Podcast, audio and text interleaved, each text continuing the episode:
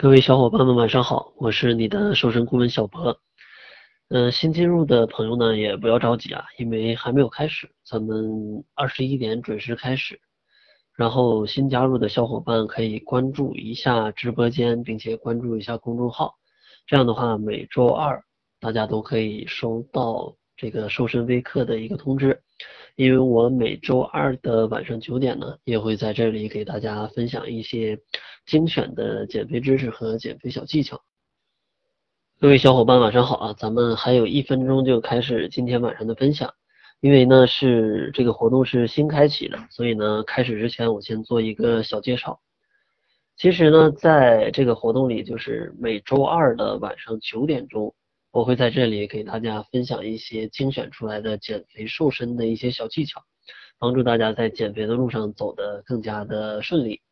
所以呢，如果你想要收到这样的一些课程的内容，可以关注一下这个直播间。到时候呢，每周二的这个公开课之前的十分钟啊，就会发给你一个通知。同时呢，在分享的过程当中，我是不会回答大家的问题的。等我分享结束之后，会留五到十分钟的时间来解答大家的问。好了，有些小伙伴已经等不及了啊，那也九点了，咱们就开始今天的分享。其实今天我给大家分享的主题呢，就是想要给大家科普一下啊，酸奶的一些错误的喝法和酸奶喝酸奶或者购买酸奶的一些注意事项，帮助你呢在酸奶这个小细节上啊减掉更多的脂肪。因为其实呢，在减肥的过程当中啊。你会听到很多人在讲，其实喝很多的酸奶是能帮助你减肥的，对吧？但是呢，你又总能听到另一派的解释，就是说喝很多的酸奶也不能减肥。那喝酸奶到底能不能减肥？这就让人很纠结了。今天呢，主要就来帮大家解释一下这个问题啊，喝酸奶到底能不能减肥？喝酸奶啊有什么需要注意的啊？怎么喝酸奶效果会比较好？同时购买酸奶需要注意什么才能买到一个好的酸奶？相信今天能来听呃这个分享的小伙伴肯定都是非常喜欢喝酸奶的，对吧？说起这个酸奶，很多在减肥的伙伴啊，他都会觉得其实酸奶是减肥人必备的食品，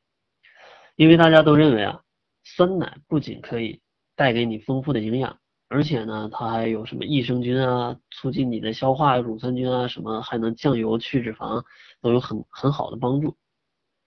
但是。其实你知道吗？作为这种啊，全民都觉得它是一种很健康的一种食品的酸奶，其实也不是每个人都适合的。有哪些人不适合呢？先给大家讲一下。例如一岁以下的小宝宝啊，或者有腹泻、有糖尿病啊以及肠道疾病的人都应该就是喝酸奶的时候要谨慎一点啊，甚至少喝一点。为什么一岁以下的小宝宝他不能喝酸奶呢？因为其实小宝宝他的这个肠胃的发展还没有像这个成年人一样都发育的很完全，他在一个刚刚发育的过程当中，里面的 pH 值啊，还有整个肠胃的胃黏膜呀，还有里面的各种的菌群啊，它其实都是在生长的。如果你这时候把一个 pH 值比较低的这个酸奶啊，就是比较酸的酸奶放进去的时候，就容易对它的肠胃环境造成损害。同时呢，益生菌比较多的话。也容易打乱肠胃内的这种菌群的一个平衡，对小宝宝造成一些危害。同时有腹泻啊，还有各种肠道疾病、糖尿病的人啊，也不能喝，因为呢，其实它是比较酸的，同时它里面的糖也是比较多的，所以呢，这部分的人呢，他也是应该少喝酸奶的。另外呢，如果喝酸奶的这个方法不对，其实也会影响到身体健康啊。其实这就是今天的一个重头戏了啊。接下来呢，我就给大家来科普一下有关酸奶的一些小知识吧。首先，第一个小知识就叫呃，空腹的时候能不能喝酸奶？大家也可以想一想，你觉得空腹的时候能不能喝酸奶？不知道你这时候脑海的答案是能还是不能啊？我给出正确答案，就是。其实，在空腹的时候，最好是不要喝酸奶的，因为酸奶的它的保质期是比较短的啊，而且一般要求是在零下四度啊左右的这种温度来储藏的，所以呢，这种温度它就很容易造成对胃器官的啊一种刺激，时间久了，你想一下，早上刚起来，本来胃就比较脆弱，里面很空，什么都没有，呃，而且胃的温度它大概有四十度，你这时候使劲往里面灌四度的酸奶，你这胃能消受得了吗？这就相当于在大夏大夏天你手里攥一个冰块，你时间久了，你的消化系统肯定是吃不消的。那可能有些小伙伴要问，这个酸奶那应该在什么时候喝是比较好的呢？小伙伴们说的很对啊，确实是不能。那在什么时候喝是比较好的呢？其实我觉得，如果你在减肥的时候想喝酸奶，或者你在正常的时候想喝酸奶，它最佳的一个时间应该是在饭后的两小时。啊，为什么在饭后两小时呢？不是饭后马上喝啊？因为其实，在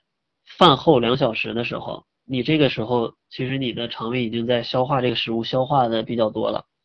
距离下一餐的时间呢也比较短。可能在这个时候，你中午要吃的比较少，或者早饭吃的比较少，晚饭吃的比较少，可能会有一些饥饿的感觉。那你这个时候啊，在肠胃里正好它有一点食物的储藏的时候，而且也是快消化完的时候，你再喝一点酸奶，那其实是既不会伤肠胃，也可以增加一个饱腹感啊，让你下一顿可以吃的比较节制。而且其实酸奶的热量，其实酸奶的热量它也没有。那么高啊，跟很多的什么饮料比起来，其实酸奶它的这种对减肥的帮助啊，在减肥过程当中还是一种非常健康的一种饮品啊，非常健康的一种饮品。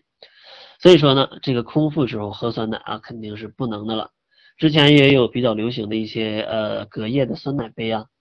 可能有些女性朋友比较喜欢这种酸奶杯，但是。既然你知道这种空腹会对人造成伤害的时候，建议啊大家还是不要用这种隔夜杯来喝酸奶啊。第二天早上不要空腹喝，这样是不太好的。想要喝的话啊，饭后两小时喝的它是比较好的，身体也不会难受啊，对减肥也比较有帮助啊，也比较有助于各种各样的消化和身体状态。接下来呢，咱们来分享另外一个话题啊，就是酸奶喝酸奶它能不能减肥？其实我相信啊，在座很多的小伙伴都有这种感觉，就是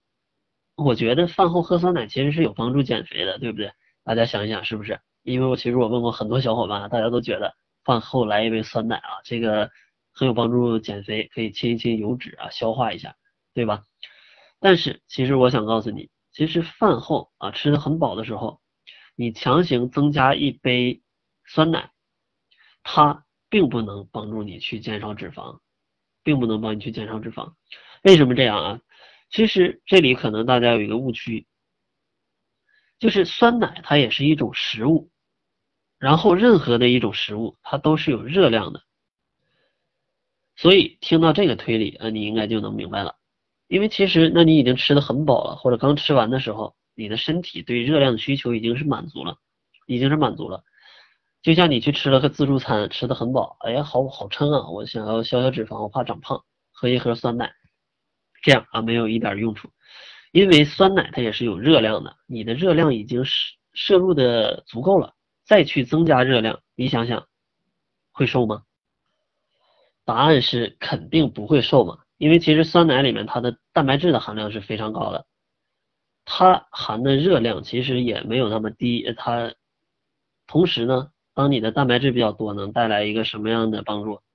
就是可以帮助你来提升饱腹感。你本来就吃的很饱，你再喝了一罐酸奶，还想去减脂啊，又搞得肚子很胀，然后又增加很多热量，那这个时候其实是很尴尬的。但是咱们换一个角度来讲，因为酸奶它富含了很多蛋白质，那它其实是有很高的饱腹感。那其实，在减肥的过程当中，拿酸奶当做一些加餐啊，来增加饱腹感。来控制你的能量的一个摄入，那其实是比较不错的。比如说，你如果准备在晚餐的时候喝一些杂粮粥，那你其实就可以配合一些酸奶来补充一些蛋白质。呃，有疑问的小伙伴啊，这个我现在先不回答你啊，我先保持这个分享的一个完整度，先把它分享完。之后呢，最后分享结束，留五到十分钟时间跟大家交流一下，好吧？然后咱们继续来讲第三个，第三个可能大家比较有误区的地方。就是大家觉得酸奶和牛奶哪个营养比较高？酸奶和牛奶哪个营养比较高？很多小伙伴肯定都会觉得，那肯定是酸奶营养高吧，对不对？大家都说酸奶好是吧？但是真的是这样吗？其实并不是啊，因为其实酸奶和牛奶的营养价值是差不多的，而且呢，其实酸奶它最大与牛奶的区别啊，最大的营养成分区别其实就是酸奶里面添加了一些糖分，因为在这个酸奶的制作过程当中，就是把牛奶啊进行一些把牛奶进行一些加工处理，然后往里面添加了一些成这个成分来调节它的一些口感。因为其实酸奶自己，你如果自己在家去做一些酸奶的话，就把牛奶直接做成酸奶，你会知道它是很酸的，那个口感跟市面上酸奶味道是不一样的。所以说市面上酸奶口感为什么这么好？因为它添加了糖分。所以呢，在营养价值上，它们基本是差不多的。但是呢，酸奶里的糖分是要高于牛奶的。所以呢，既然这个糖分这么高，那其实在减肥的过程当中，那酸奶可能它的热量或者就会比牛奶来高一些，而且其实很多的酸奶，像一些果肉的酸奶，它里面加了大量的糖分，再加了很多的果肉，它的热量其实是要比牛奶要高很多的。所以说从这个角度来说，牛奶的热量是要比酸牛奶和酸奶的这个营养价值差不多，但是啊酸奶的这个热量要比牛奶高一些。所以说你应该能明白，就是那如果想减肥的话。那其实有的时候喝一些纯牛奶是要比喝酸奶要好一点的，但是也并不是说酸奶不好啊，因为酸奶其实它在减肥的过程当中，它其实也是一种比较健康的食物，它比你去吃很多小零食啊，或者去吃各种的油炸的食物啊，是要更有帮助的。所以从从这个角度来讲，酸奶啊，它也是比较容易帮助减肥的。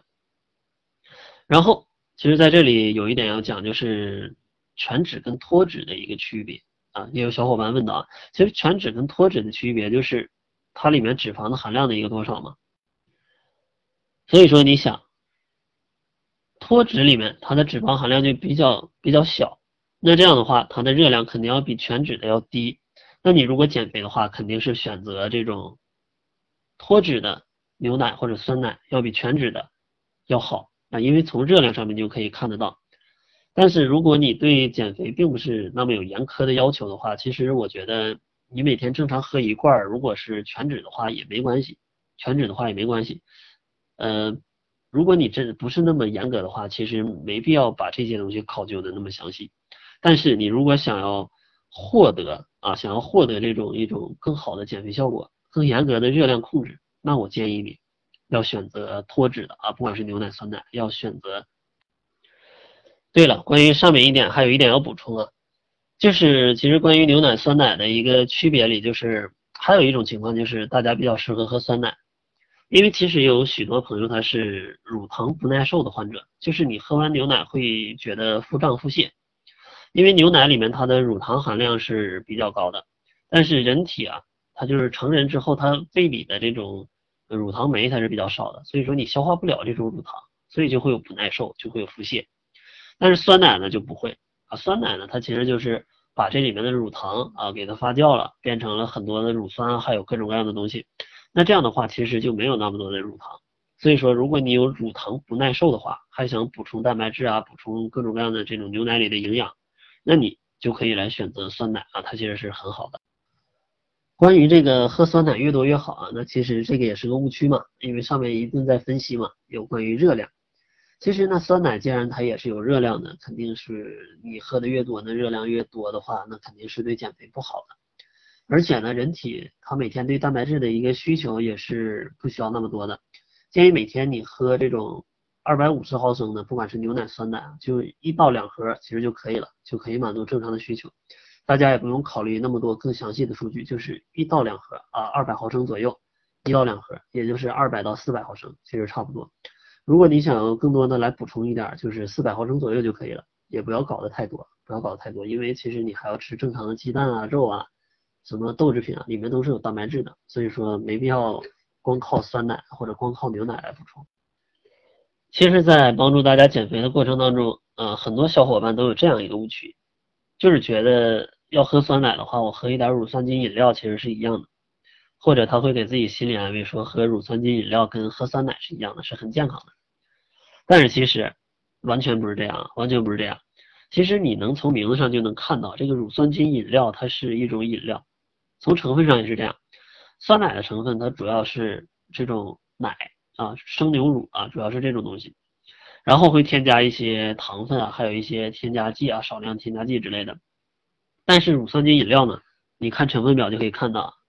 它的主要成分是水，水完了是什么？水完了是糖，糖完了是各种添加剂啊，什么乱七八糟的东西。所以说你可以发现。乳酸菌饮料它完全不是这种乳制品啊，只不过是这个名字比较讨巧。所以说啊，大家想要减肥的话，千万不要这个为了贪贪杯啊，贪图这个口腹之欲就去喝这个乳酸菌饮料。其实这个就相当于你跟喝了一罐可乐其实区别不大，因为从成分上就能看到嘛，水加糖，其实所有饮料都是这种水糖啊，那其实这样是对减肥没有帮助的。但如果你要喝一个酸奶，那其实效果就完全不一样了。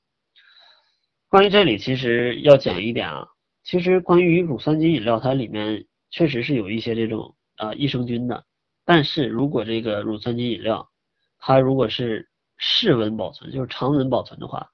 那我可以告诉你，里面的所有乳酸菌全都已经是失活的了，就它已经是死的了，没有什么太大的作用了。你只不过是在吃了一些这些。呃，细菌的一个细胞来补充这种，它其实没有任何这种益生菌的。关于这个呃乳酸菌失活的这个事情，咱们就接着第六个话题一起讲，就是购买酸奶时需要注意哪些问题。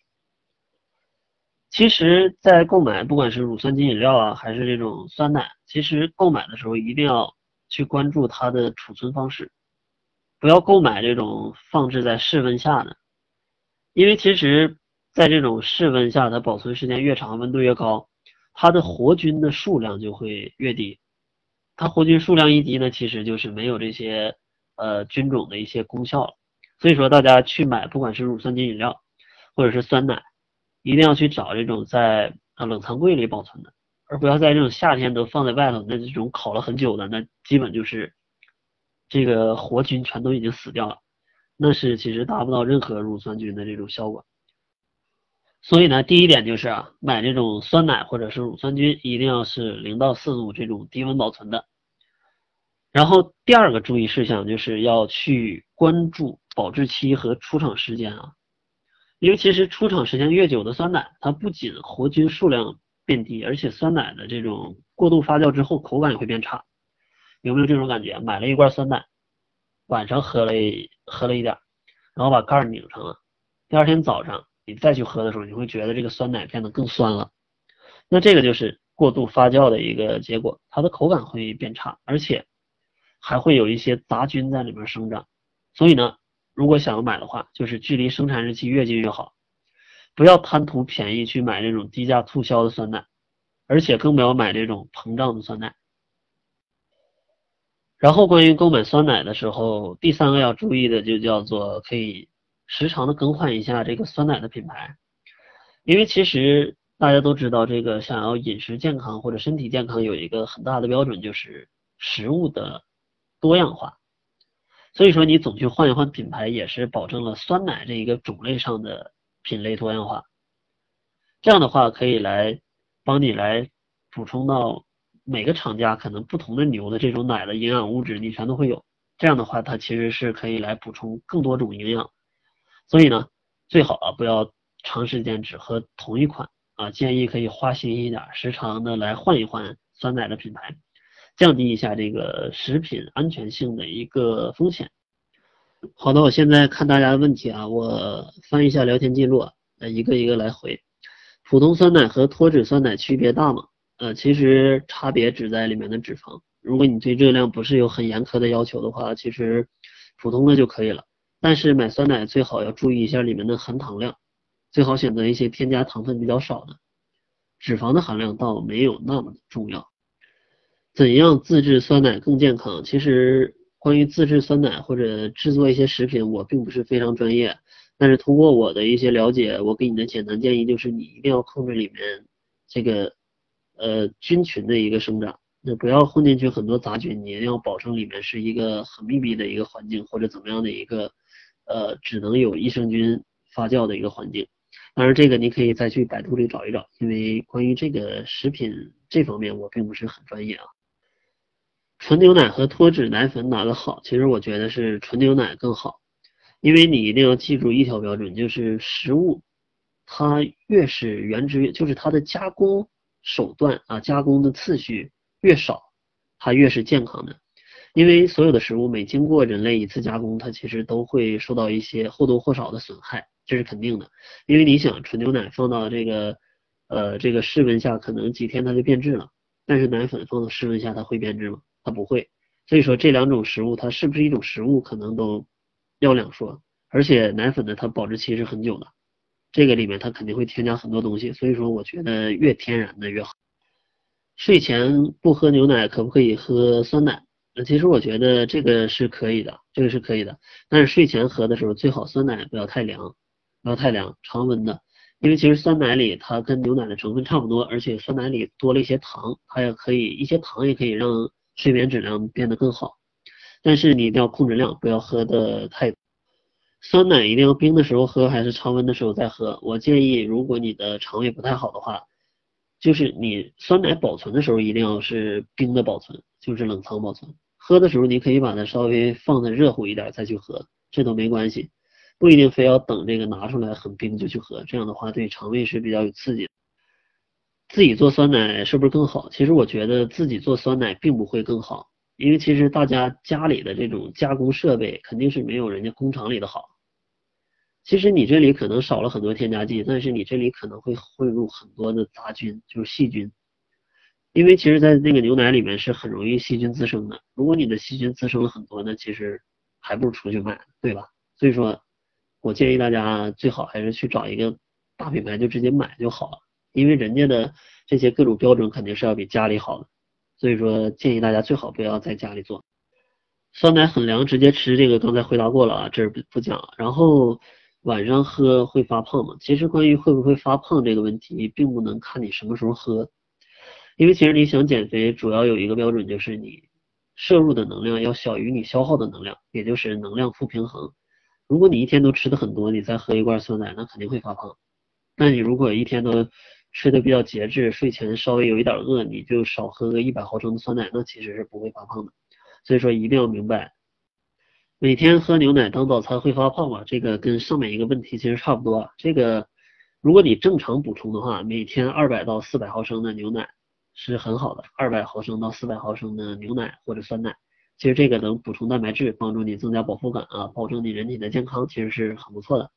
但你如果每餐都吃的非常多，每天又吃个什么几斤牛肉、几斤羊肉呢？再吃很多鸡蛋，又吃很多油炸的食物，那你再去喝的话，那其实是会发胖的。而且如果你饮食很不健康的话，建议你去掉不健康的食品，因为牛奶和酸奶相对来说是，酸奶喝的很多了，适当减少其他食物摄入会发胖吗？其实这样的话就没有问题了，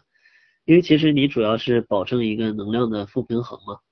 但是我不建议酸奶喝的很多，呃，上面分享里有讲过，就是所有的食物都要节制，而且你最好保证食物的多样性，来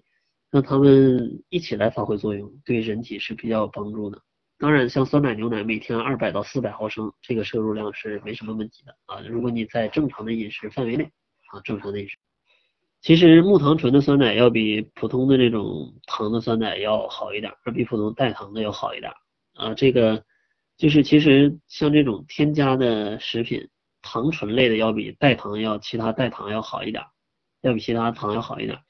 当然其实也没有那么好，只不过你要深究的话，木糖醇会比它们好一点。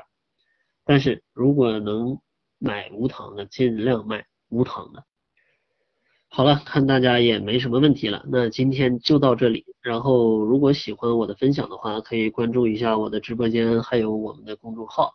呃，搜索小辉健康课堂就可以了。然后呢，每周二的晚上我都会在大在这里啊，跟大家来聊一聊减肥啊，希望大家可以在减肥的路上走得更加的轻松。好了，那感谢今天晚上长达三十分钟的聆听啊，谢谢大家，咱们下周二再见。